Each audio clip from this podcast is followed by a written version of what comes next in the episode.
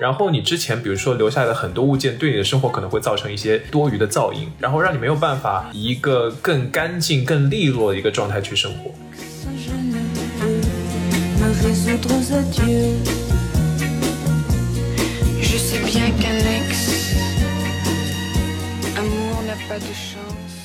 他说：“我们捐的那些衣服，到时候就送到第三世界的国家，然后进行二次售卖。”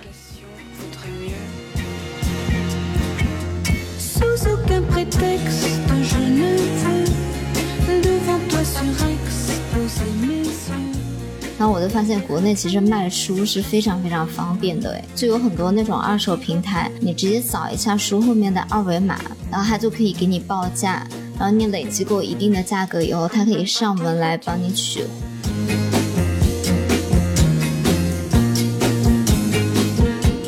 大家好，我是阿图，我是小溪，我是杨子。欢迎来到大苏小大苏小是由三位三不在世界各地打工人每周陪你一起跨时差谈天说地。那么今天呢，我们想跟大家聊一下啊，也是借由节目当中提到的说，就是回国之后啊，面对的一些消费降级的一些问题。然后我们想借这个契机呢，和大家一起聊一下，怎么样去面对生活当中所出现的消费降级，以及跟大家分享一下一些可能的省钱小 tips。是的，因为最近在。豆瓣也刷到了这个主题。今天你消费降级了吗？然后有一天看小红书的时候，还觉得挺戳到我的。就是有一个姑娘，她说了一下她回国之后所用的化妆品啊，然后护肤品，呃，从那种超一线的大牌，然后变成了比较平价的，以成分党为主的护肤品。我就觉得。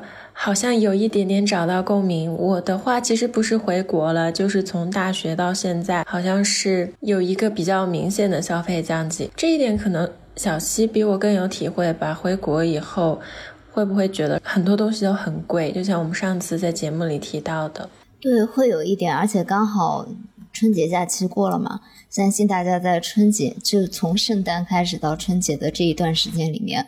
花了非常多的钱，所以在新的一年里，我觉得也是一个好的机会，可以帮助大家梳理一下哪些东西其实是没有必要花这么多钱的。嗯，我们可以从二零二二重新做人，好吧？你这个 flag 立得很高啊！那我们今天要怎么跟大家从什么角度开始聊呢？就支出当中很大的一部分就是吃，杨子可能在这方面非常有心得。大学的时候，我们的老听众大家应该也记得。我们三个其实是舍友嘛。我们那会儿上大学的时候，在之前的节目也提到了，阿驼不是很喜欢说今晚我们一起去散步看个月亮，然后就大家三个人一起走路去。我们学校有一家开二十四小时的星巴克，然后会买咖啡。那个时候买咖啡，可能一天能喝个三杯吧，就全都是在外面喝的，都不会想到要自己煮。我们家好像都没有咖啡机，也没有摩卡壶。现在仔细想想，这样真的很伤胃。我现在都觉得难以想象，我们一起住了那么多年，都没有任何一个人有考虑过要买一个做咖啡的机器放在家里。然后我们对，而且我们也不开火，除了早饭，基本都在外面吃啊。啊，那我们当中就是开火比较多的，可能就是央子每天早晨会煮他的煎饺。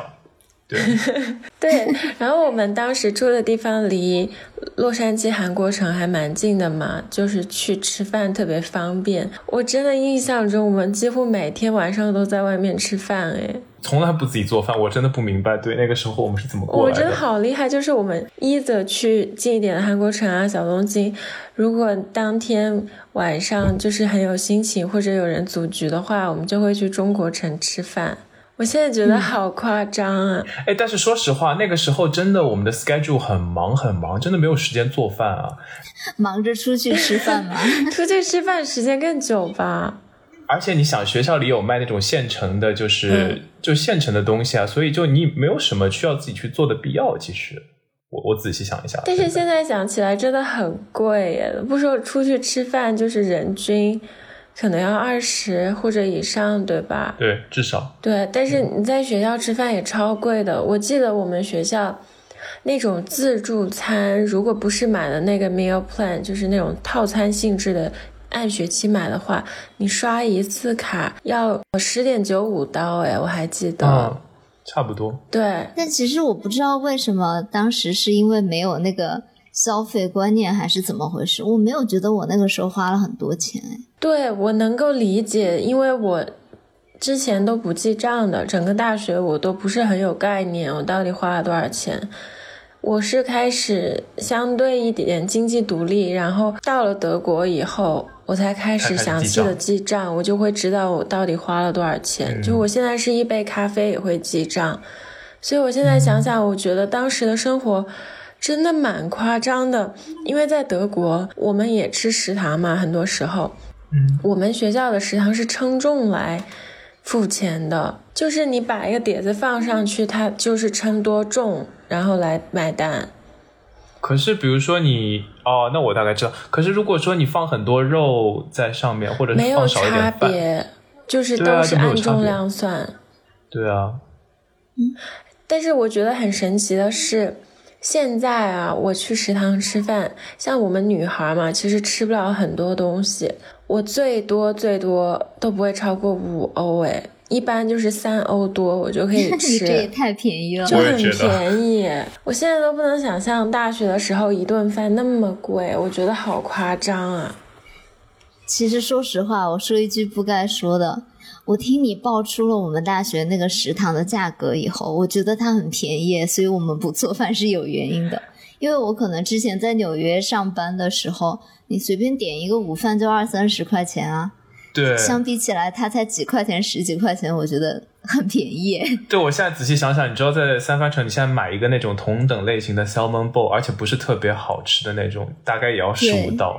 对，那你刚刚说我们那个 salmon bowl 只要七，只要七八刀的时候，我在想说，哇，真的是惊呆了。对，好吧，这个我们三人的小组里消费降级的只有我，好吗？没 有没有。是啊，但是上学跟上班其实还是不可同日而语嘛。然后我们是学生，就享受了那个校园内的福利嘛。其实我也觉得对，嗯嗯，租房也是，对。但我们学校房子蛮贵的耶，我觉得大学的时候是吗？我觉得在外面就是租房会比在学校里租学校的房子贵很多。对。还有一点就是，我觉得独居生活的一个很大很大的好处就是不用跟人共享厨房。哦哦因为原来特别住学生宿舍嘛，比如说我住在阿姆斯特丹啊，然后在伦敦的时候，是那种你有自己独立的卫浴，但是整个厨房的话是有六到八个人大家一起共享的。然后中间有很多外国人，他们很喜欢办 party 嘛，就可能整个厨房就摆满了各种酒，或者他们前一天，这种小的公寓，他们没有办法招待那么多人的话，就会邀请自己的朋友到厨房去开 party，因为厨房是一个相对的公共区域嘛。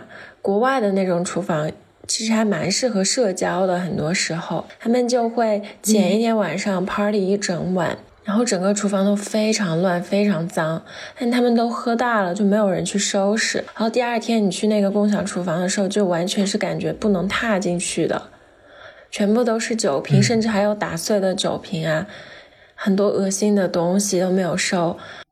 不会还有呕吐物吧？类似，我真的有看见过哎，之前住阿姆的时候，就因为经历了几次，我就觉得很。膈应，而且那些你放在厨房的厨具、锅碗瓢盆什么的，有时候有些人其实没什么边界感，他就会拿你的用。因为我之前。住伦敦的时候，就有好几次我去厨房，发现我的锅嘛就被别人用了，然后放在那个水槽里没有洗。嗯，因为这个原因吧，我就想减少去厨房的次数，随之你自己做饭的频率也会降低。但后来我就一个人住了嘛，一个人住就你完全可以靠自己来整理和打扫所有地方，所以独居生活以后，我就是每天都会做饭了。还有就是刚刚说的那个喝咖啡嘛，我其实之前还是一个挺喜欢在咖啡厅学习的人，所以我还是每天可能都会至少喝一杯吧，在咖啡厅。但是后来不是经历疫情嘛，而且疫情时不时有那种非常严厉的 lockdown 封锁，你就没有办法去餐厅啊、咖啡这些，所以我就开始可能好几天再去一次之类的，我就会基本是在家里自己煮咖啡喝了。嗯，其实我也是在上班以后才突然发现，去外面买咖啡确实是一件很贵的事情。甚至就算你买一个很好的咖啡机，然后买咖啡豆来煮咖啡，都会比外面便宜很多。就可能一年下来的话，然后我就是在那个时候开始自己会买一些咖啡机来做咖啡。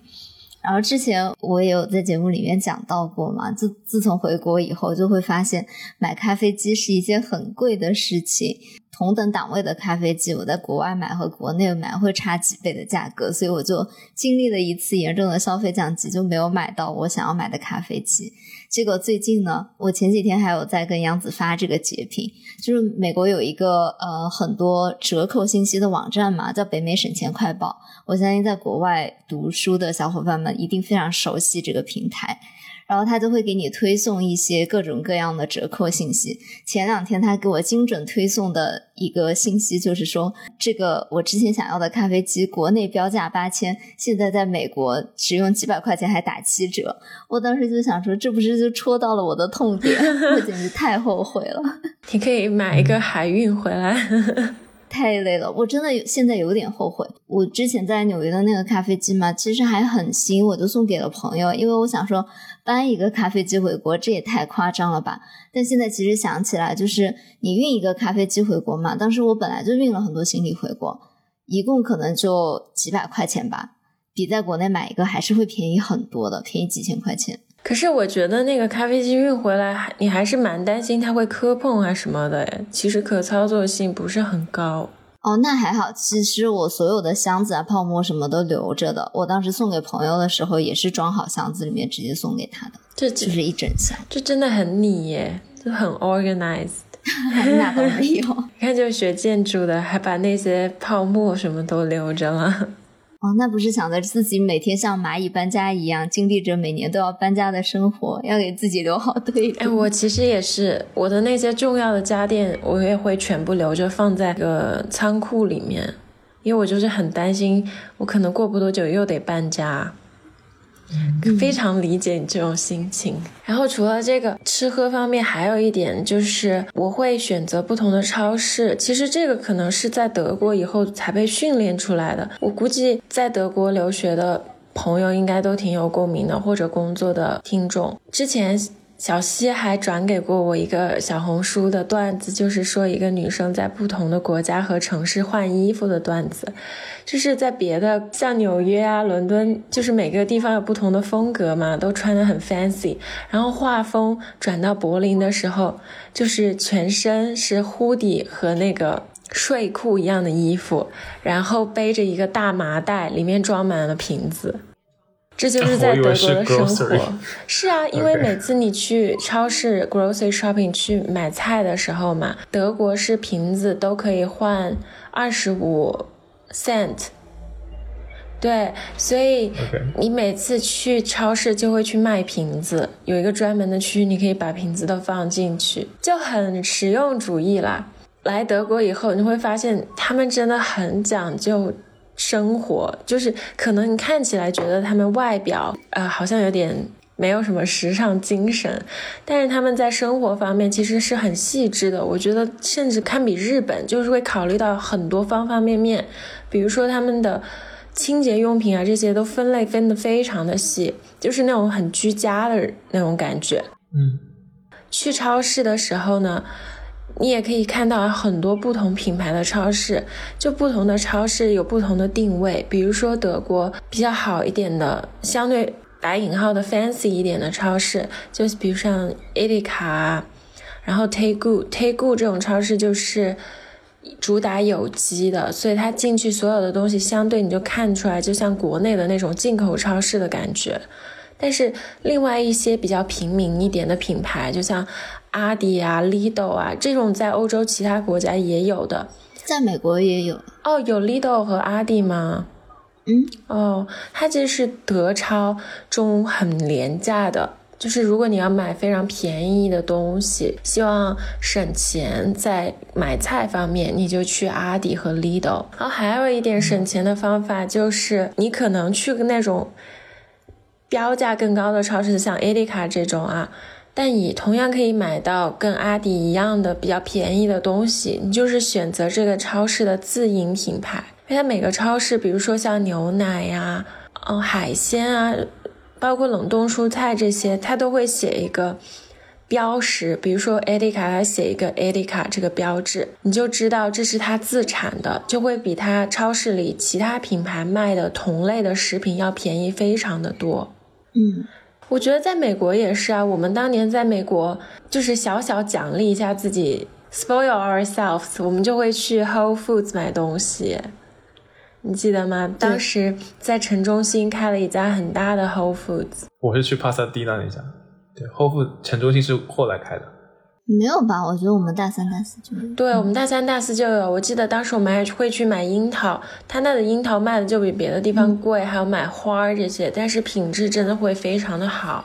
我之前住伦敦也是，我爱喝一个椰子味儿的气泡水，就只有 Whole Foods 有椰子味的气泡水。对。Sparkling coconut water。对，哇哦，在伦敦的时候就只有那一家 Whole Foods，就至少我知道的只有那一家。我有时候就会专门去那儿买那个气泡水。这个产品真的听起来标的就是 高消费人群，只有那种非常标榜有机生活的人才会喝椰子水和气泡水，然后还要把两者结合一下，精准打击。那图呢？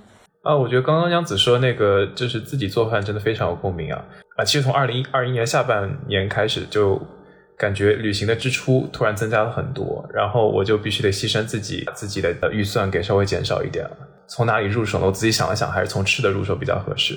就我之前的话，可能会叫很多外卖，然后从二零二一年的年中开始的话，我基本上全都是买食材自己去做。基本上从周一到周五，每天都是从下面去买鱼啊，然后买肉啊，然后主要是吃就是菠菜和 broccoli，就简单稍微做一做，煮煮蔬菜，然后每天对，然后就是买些 brown rice，然后就煮一煮，这真的很弯曲。对对对，每天然后就基本上就是吃吃差不多，呃，但是你要知道，就是虽然是买的是一些食材，但还是很贵，所以就是尽可能的要把。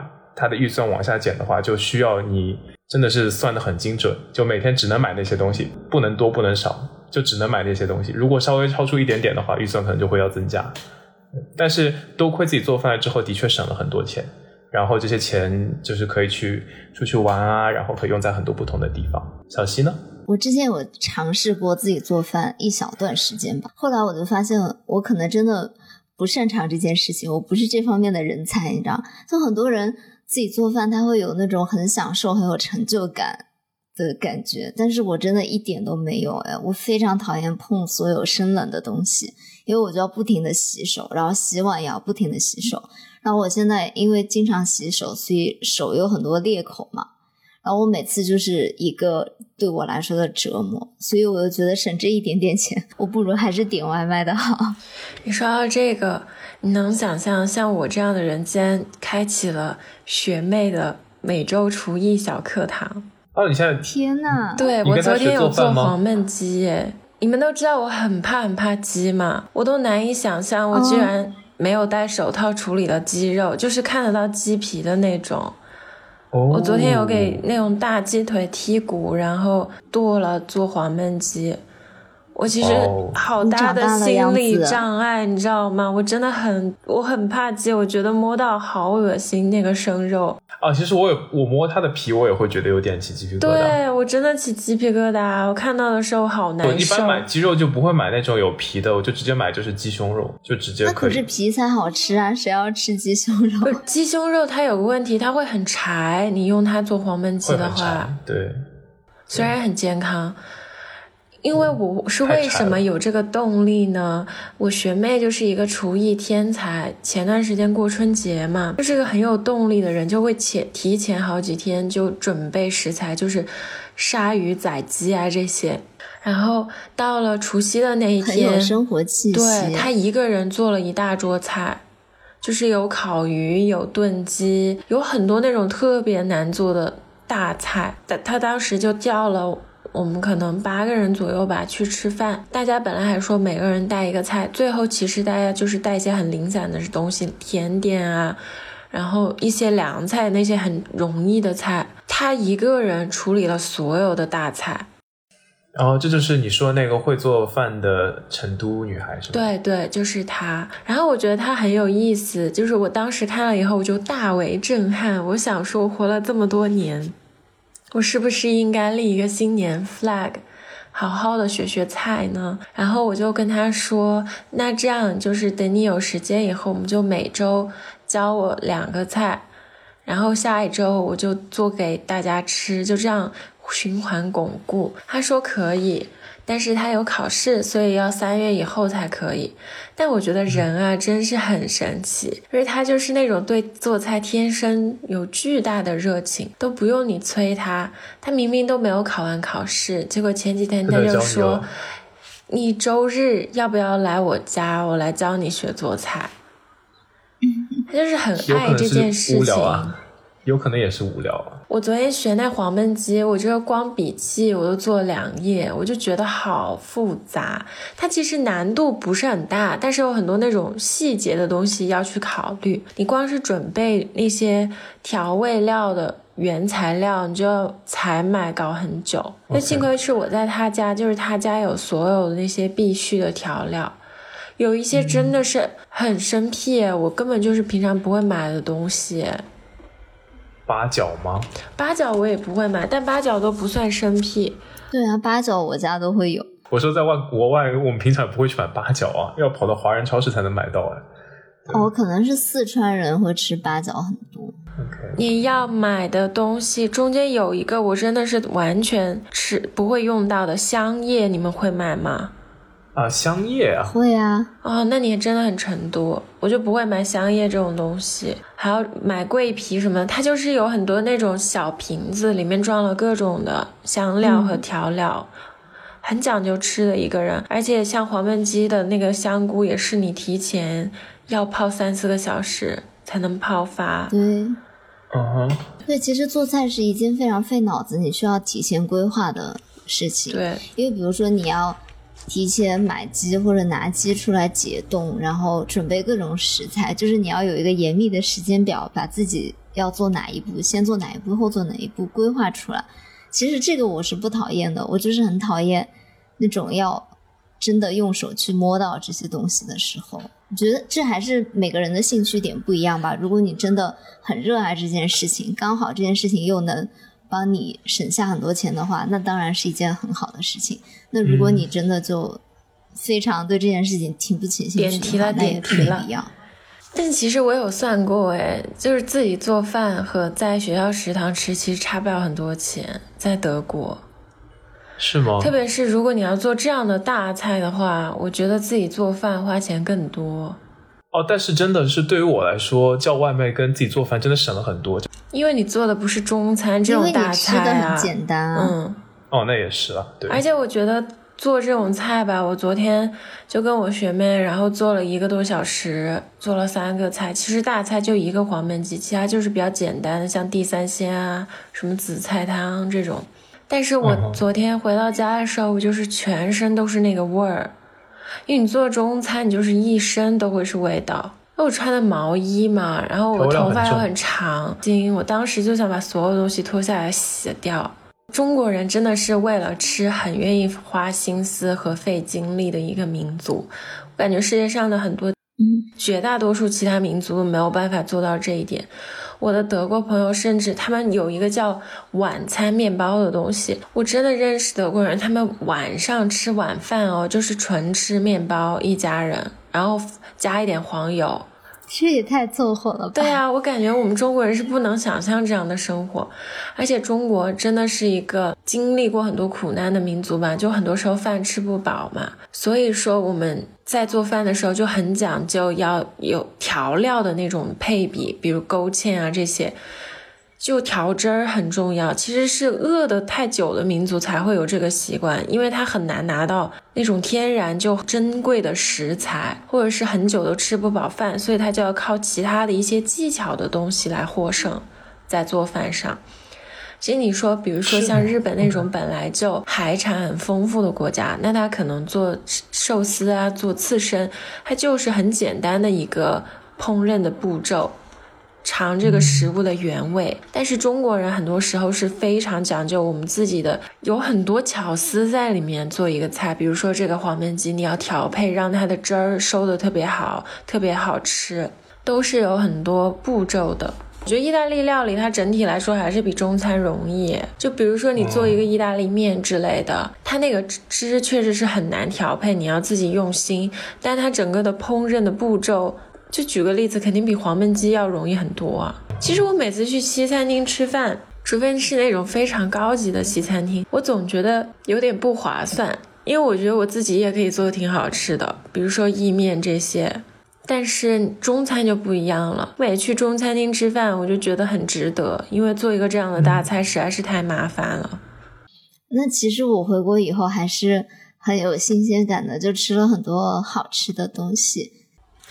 那回国以后你有吃什么？我昨天看你发那个 in story，我觉得好厉害，就是那个成都的面包店，全是麻酱的那个。对我回国以后吃了什么？吃了太多了，你有称体重吗？哦，我没有胖哎，我还瘦了一斤。哦，真的吗？但是我觉得会不会是因为那个就是在隔离期间的关系？那我隔离期间，我觉得我胖了，因为你一直不动。OK，很多时候会在家里面吃嘛，那家里面吃本来就比较轻，但是比较健康。然后你再出去吃了以后，但是你又出去走动比较多，它就有一个自我的调节。再加上四川吃辣的比较多，本来你消耗就会多一些，所以我感觉好像回国以后保持体重没有那么难了。是吗？OK，好神奇！你在家居然吃的清淡一些，我们家都是超级辣的。哦，不是清淡，就是那种比较嗯没有那么重油的东西。那就就社交层面来说的话，我觉得反而这块我没有降级，反而就是它的消费变多了。所以就像我之前提到的，我需要就尽可能去买食材，然后自己做，然后来保证说我有能够足够的预算来保证这方面的支出。你说到这个，我真的深有同感。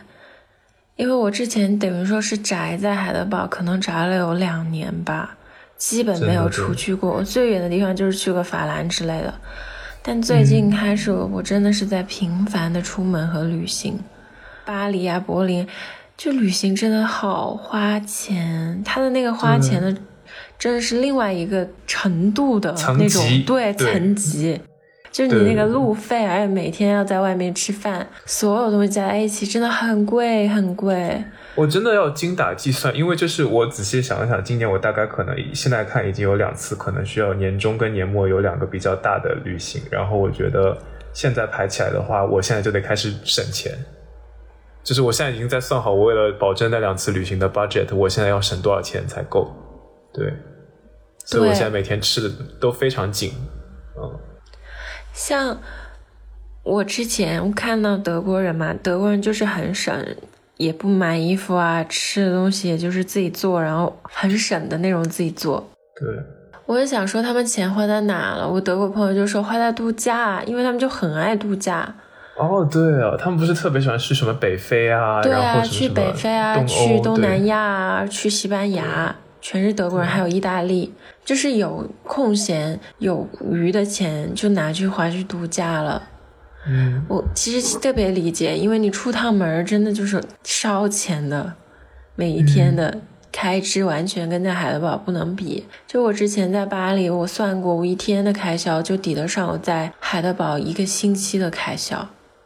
嗯，但是我觉得社交方面，我还是有减少。一部分的开销，特别是跟大学比，因为我觉得我下馆子的次数还是没有那么多。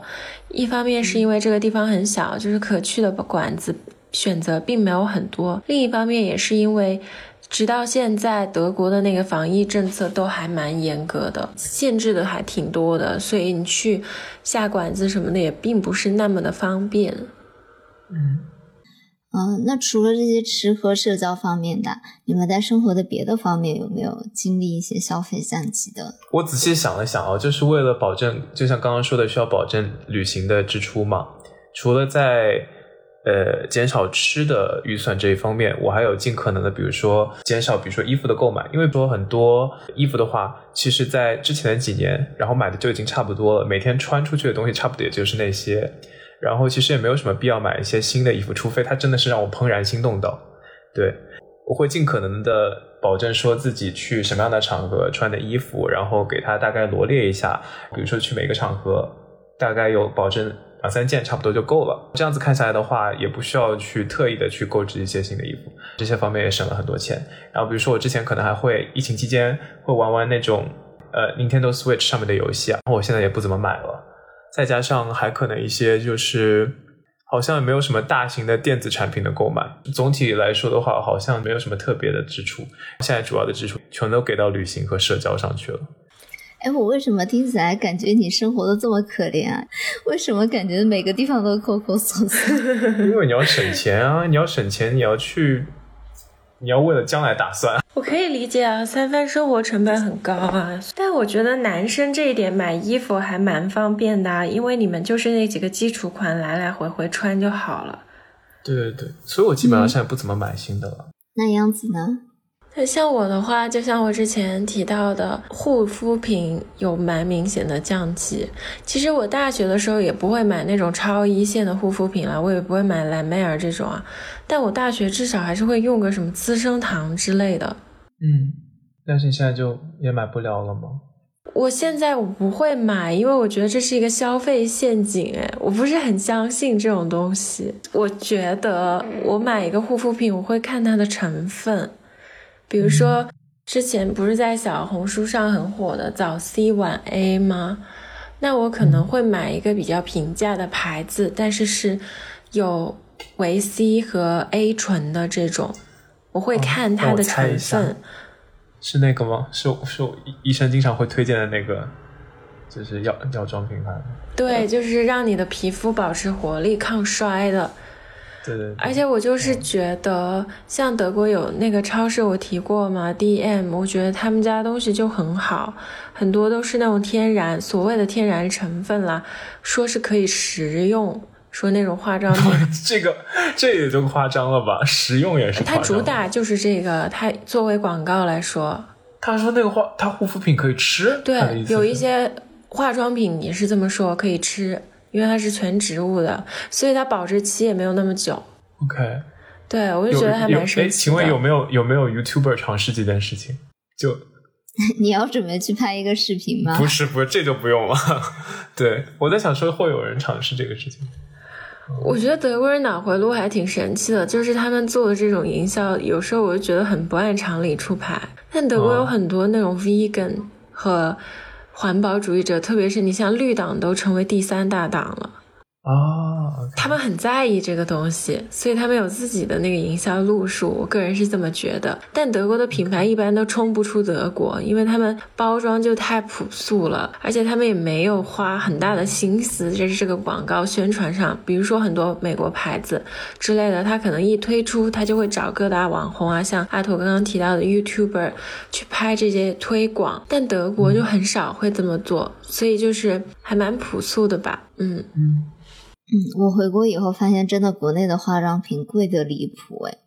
就之前我在美国的时候，因为买，比如说雅诗兰黛啊、兰蔻啊这些，经常几乎天天打折，然后还有一些别的牌子，买起来也很方便，然后还有各种，就比如说你可以从英国或者欧洲转运过来，又不加税，然后运送也很方便，一一两天就可以到的这种的话。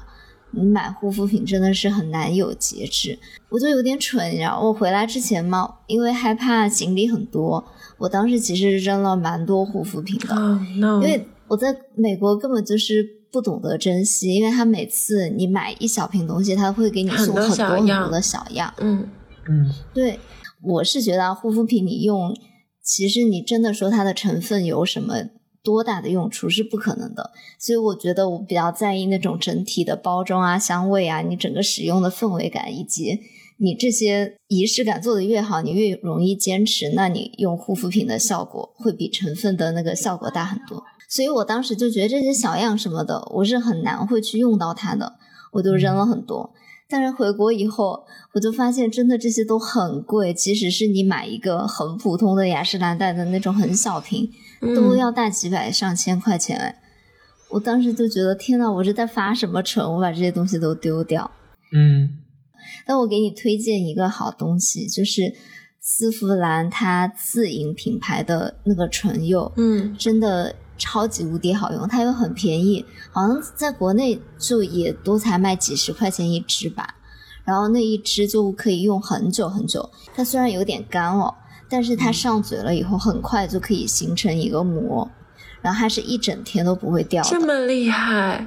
哦，就你就算吃东西喝咖啡，我是一整天都要不停的喝东西吃东西的人，但是很多朋友都被我的这个口红种草，因为大家一起喝完咖啡吃完东西以后，大家都要补嘛，我又是那种很懒，我从来补妆补口红的人，但是它都完全不会掉。那它会亮闪闪的吗？因为我喜欢哑光质地的口红。不会，它是那种哑光的。哦，那就最好。它有一点点干。嗯嗯。对，那除了这个护肤品、化妆品，我还有一点就是，我可能买衣服也会减少，但我这个做的没有阿驼好，我还是会买的，毕竟女生嘛。但我很多时候会选择那种中档的品牌之类的，然后买一些百搭的基础款，比如说像羊绒衫，可能就是纯色的羊绒衫，我会买几件这样。还有一个可能不能省很多钱吧，但是小处来说，我觉得是有一定的节约的，因为我原来就是有一点那种。强迫症，我很喜欢订阅很多信息，就是那种刊物会花钱去买的那种人。比如说像 The Guardian 啊，然后 New York Times，我会花钱买它的电子刊。像阿图呃小西之前还给我推了一个 Architecture Digest，特别便宜，订年年刊。嗯，但是它就不能在德国订，是只限美国。然后我现在就会觉得这个信息爆炸社会，其实你读不完，看不完。这些东西的，就你每天看的纸质书啊，这些已经很多了，其实没有什么必要一定要去买这么多。当然，我至今还是觉得像 The Guardian、卫报这些是很好的啦。不过我现在就只保留了 Amazon Prime 和 Netflix，就这种内容产业型的花钱，我已经做到极简和最少了，我觉得。但这两个东西我就是一定要保持，因为我要看电视啊，呃，看剧啊这些，我很需要一个清晰的版本，无字幕的版本，我才会觉得我整个体验是完整的。哎，我补一句到前面啊，就是如果小伙伴们知道国内在哪里买化妆品会比较便宜，就是至少比。天猫便宜一点点的话，欢迎在评论区里面告诉我。我真的做了很多功课，都没有找到一个合适的方式。我跟央子比较像的地方是护肤品和彩妆啊，虽然没有像品牌的等级那么多，但是我现在比较少去尝试一些新的东西。所以以前小时候嘛，出了什么新的产品，尤其是彩妆的眼影啊什么的，你就很想去收集一套，就很容易被那个。包装或者里面的某一个颜色击中，但是现在我就觉得，其实适合自己的东西是最好的东西。我有一个眼影盘，从研究生一直用到了现在，它其实根本就不会空盘啊。眼影这种东西，你一辈子都用不完哎。但是有过期时限吧？是这么说，但是 毕竟要上到眼皮上，我觉得你还是可以换一盘了。我可以换一盘，但有可能我会买同样的东西，我不太会去尝试一些新的，因为我后来陆陆续续有收一些新的盘嘛，但它都翻车的很严重，我就觉得其实这盘老的是我用的最多的一盘，嗯，就可能这是我的一个消费降级的地方，就反而这样会比较稳妥。然后我一直在用的这个眼影盘就是 Urban Decay 的 Naked Heat 这一盘。大家可能听到就发现这个东西很有年代感。我跟小溪很像啊，我买眼影盘也是，我就买那个 Zova，嗯，知道吗？德国的一个牌子，但还挺火的，蛮多 YouTuber 有拍过推广。它有个南瓜盘，因为我觉得国外哦那种女孩她们化妆有时候是那种有点 performative 那种感觉，舞台妆，而且她们眼睛很大嘛，就是那种。立体五官，就会用一些很夸张的眼影。但像我们亚洲人，其实还是主要以大地色啊，然后比较中性的那种颜色为主。所以我们选择这种眼影盘的话，就感觉很实用，可而且可以用很久。嗯，而且就你找准自己适合的颜色，其实还蛮重要的。我就是用了这一盘以后，发现其实我本来因为是比较偏暖色调的皮肤嘛，所以就是天然就是适合比较棕红色调。然后我觉得好像大多数的亚洲人都是比较适合这个色调的。然后这一盘就是各种深浅的棕红色调，它都有。其实一盘就满足了你的所有需求，你都不太用去每天想来想去、换来换去。然后其实你一直坚持走这个色调、这个路线的话，也会提升你个人的辨识度啊。大家看到这个眼影就会觉得很腻。嗯，我觉得其实这还是一个蛮好的事情，像香水一样。嗯。嗯嗯，然后其实我回国了以后嘛，就有一段时间，就刚刚回来的那段时间啊，就真的是在疯狂淘宝，因为之前一直在国外没有享受到淘宝的便利，我就发现淘宝这个东西真的会一不小心就让你花很多很多的钱。是的，就我之前有点不理解，小红书上有很多人说要卸载淘宝，你需要买东西的时候再下载下来嘛。我想说，淘宝就是都几十块钱、几百块钱的东西，能花多少钱啊？但是我那天就一不小心手贱点开了我的那个本月账单，我其实回来就一个多月的时间，都花了很多钱，而且我根本就是不知道自己花到哪里，因为你查看你的那个订单嘛，就每一笔都很小，你不会觉得你会花到这么多钱，但其实累积起来是很多的，对，而且很多其实是淘宝给你种草的。就你买了一样东西以后，他就会一直给你推，你就觉得每个都几十块钱，好像随便买一买也没关系。对。在你买个几十上百单以后，就真的很夸张。对啊，我真的觉得小溪非常需要好好的培养一个金钱观。你怎么又在教我做人？你这人好烦啊！没有，我真觉得小溪应该嗯。但是我都能想象，你之前有提到冰山一角那个盲盒，我就在想，那肯定有很多其他的东西。那个东西真的很花钱，你还要买猪猪猪猪全套，多花钱啊！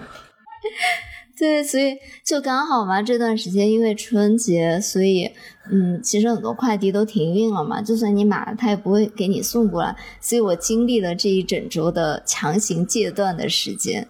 让我好好的。我好担心你经历这种这个长时长时间戒断之后，然后要反弹回去，我真的很担心这个事情。不会的，不会的，我会努力克制自己的，好吗？好的。但除了买之外嘛，我觉得还有一个其实可以创收的小手段啊，就是断舍离。嗯嗯。我之前其实是一个还蛮有囤积癖的一个人，也不能说囤积癖吧，就是我不太爱丢东西。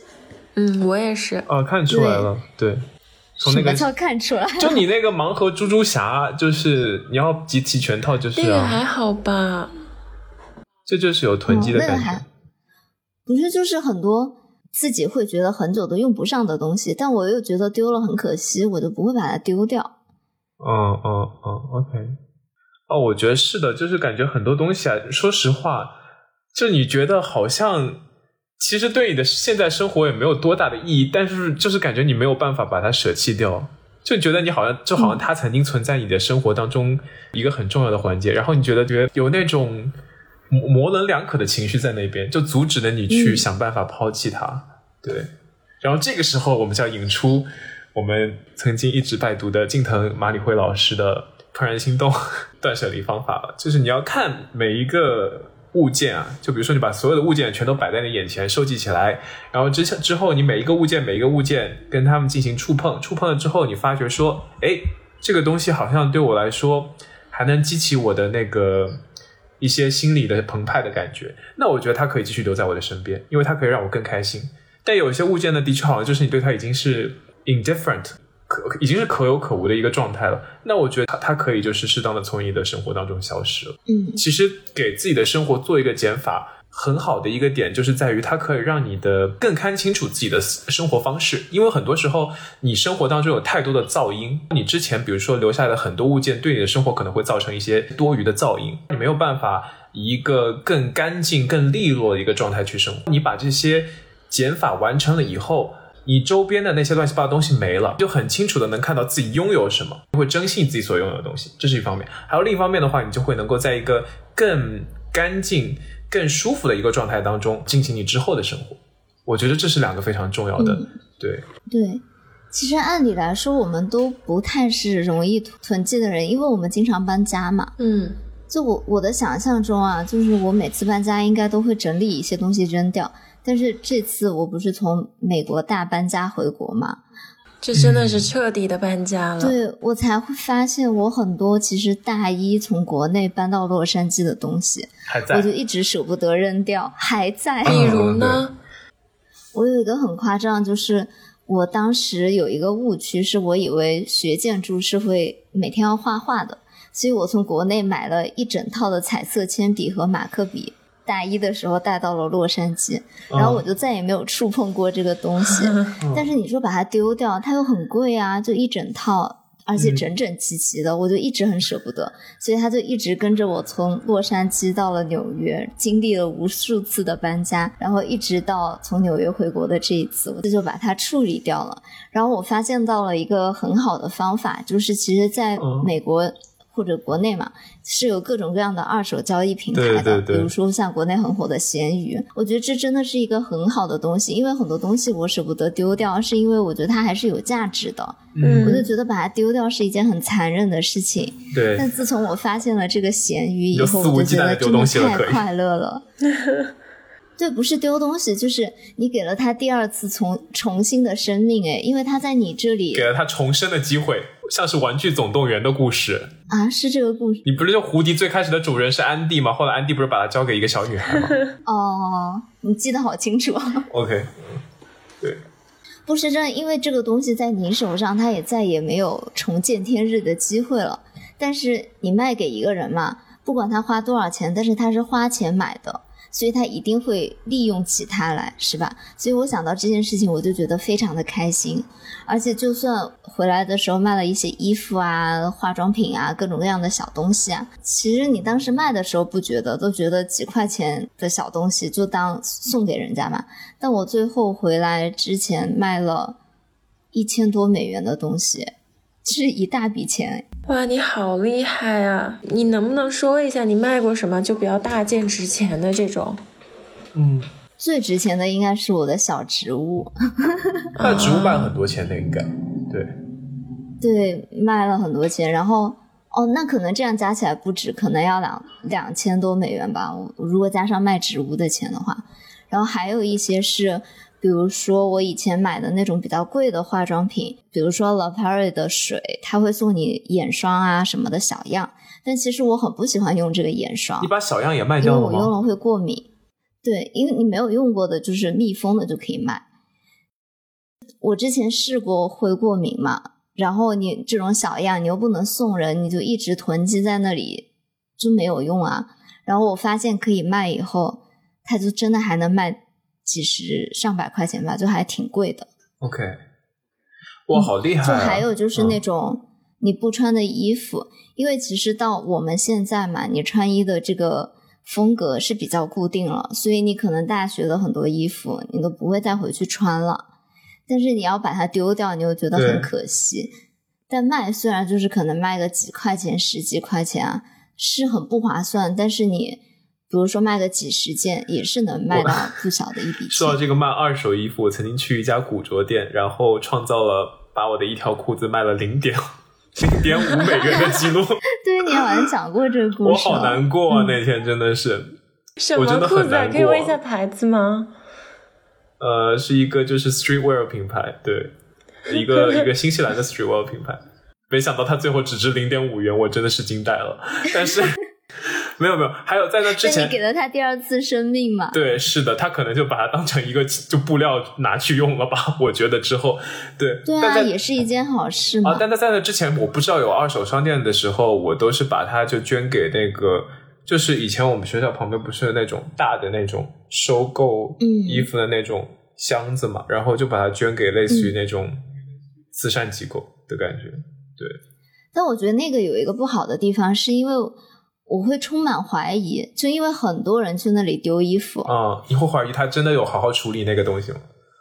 对你就会怀疑说他到底有没有被利用起来，你就觉得他完全这样被丢掉这些衣服，我有点不忍心。但你去二手平台卖，你是真的人对人的，你知道，你都会知道这个人他买了我的东西，他以后会穿，你会心里面会好受很多。我之前有个德国朋友有跟我讲过。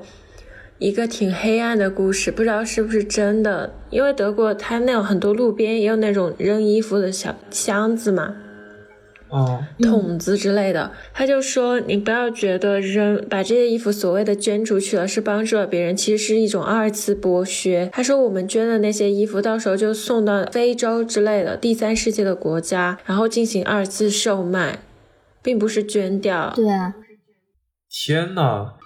因为人家运输到非洲也是需要运费的，他要把那个运费买回来。嗯，OK。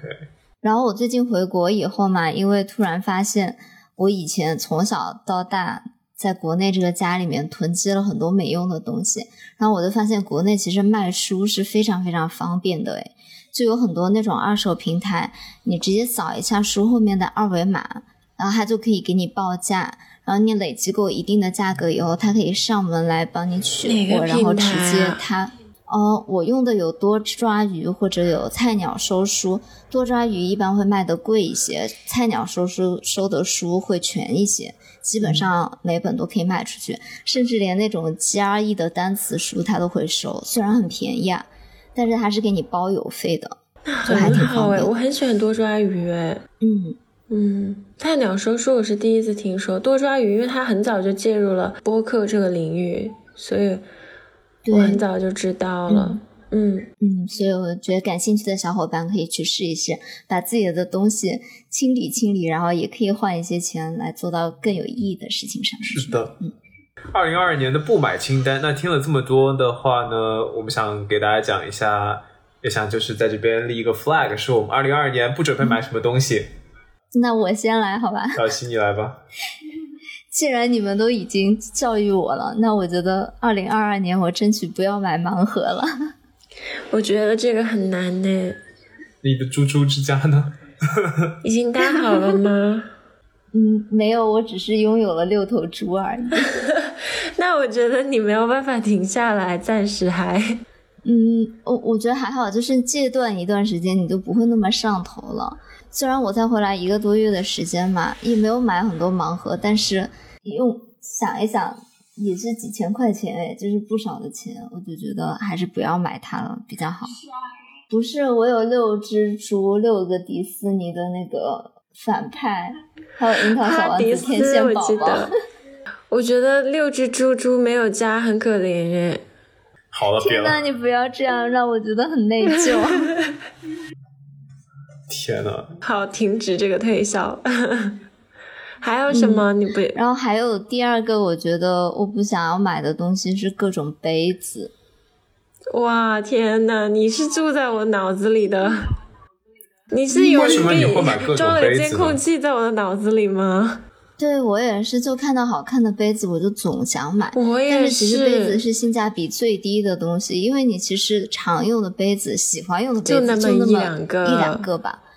而且搬家它又很重，所以你每次搬家其实都会丢很多。我觉得杯子搬起来很麻烦，因为杯子你想，如果是那种瓷质的话，很有可能搬家时候会弄弄碎。对，就很不方便。我真的很夸张，我家光圣诞杯就有十几个，就不同圣诞市场的。哇，妈妈不能听到这一段。但这个最后其实会发生一件很尴尬的事情，就比如说朋友来你家嘛。然后就会发现你所有的杯子都不成套，你拿出来用也会让人家觉得很尴尬，就感觉你是一个生活很没有条理的人，所有东西都乱七八糟。我就觉得每天东买西买，还不如就是买一套好一点的杯子，你就一直用，不一样那种新鲜感。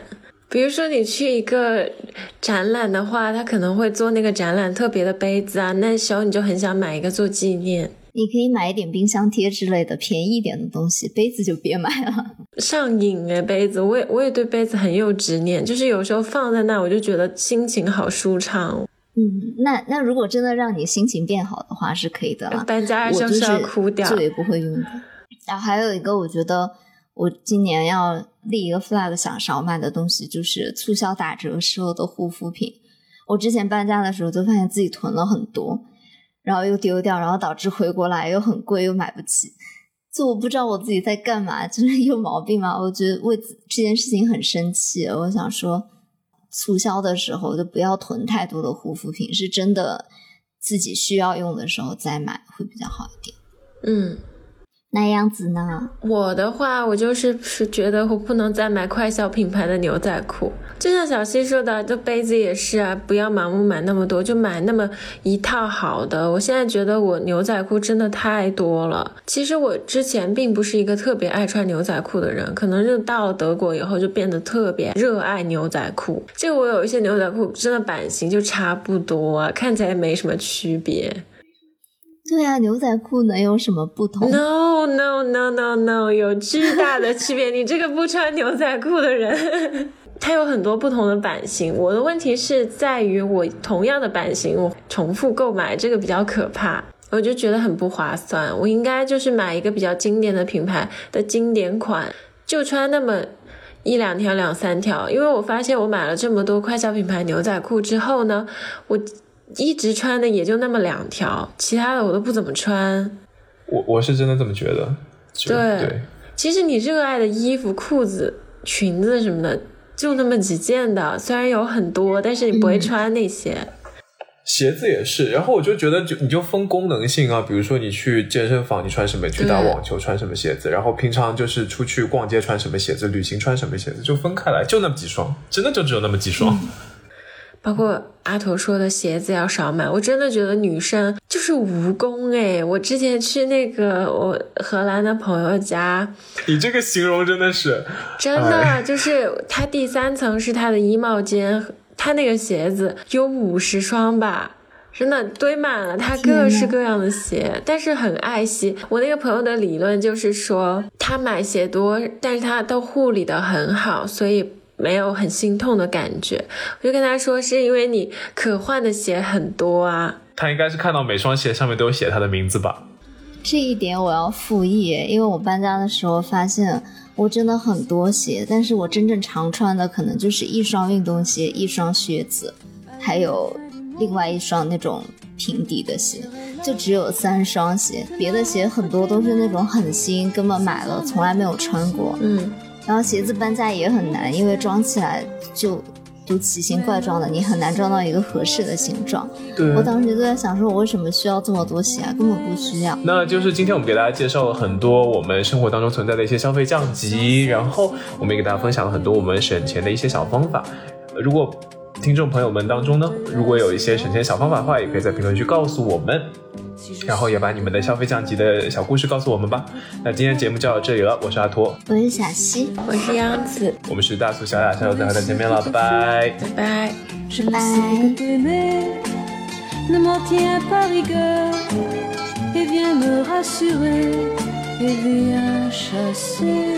拜。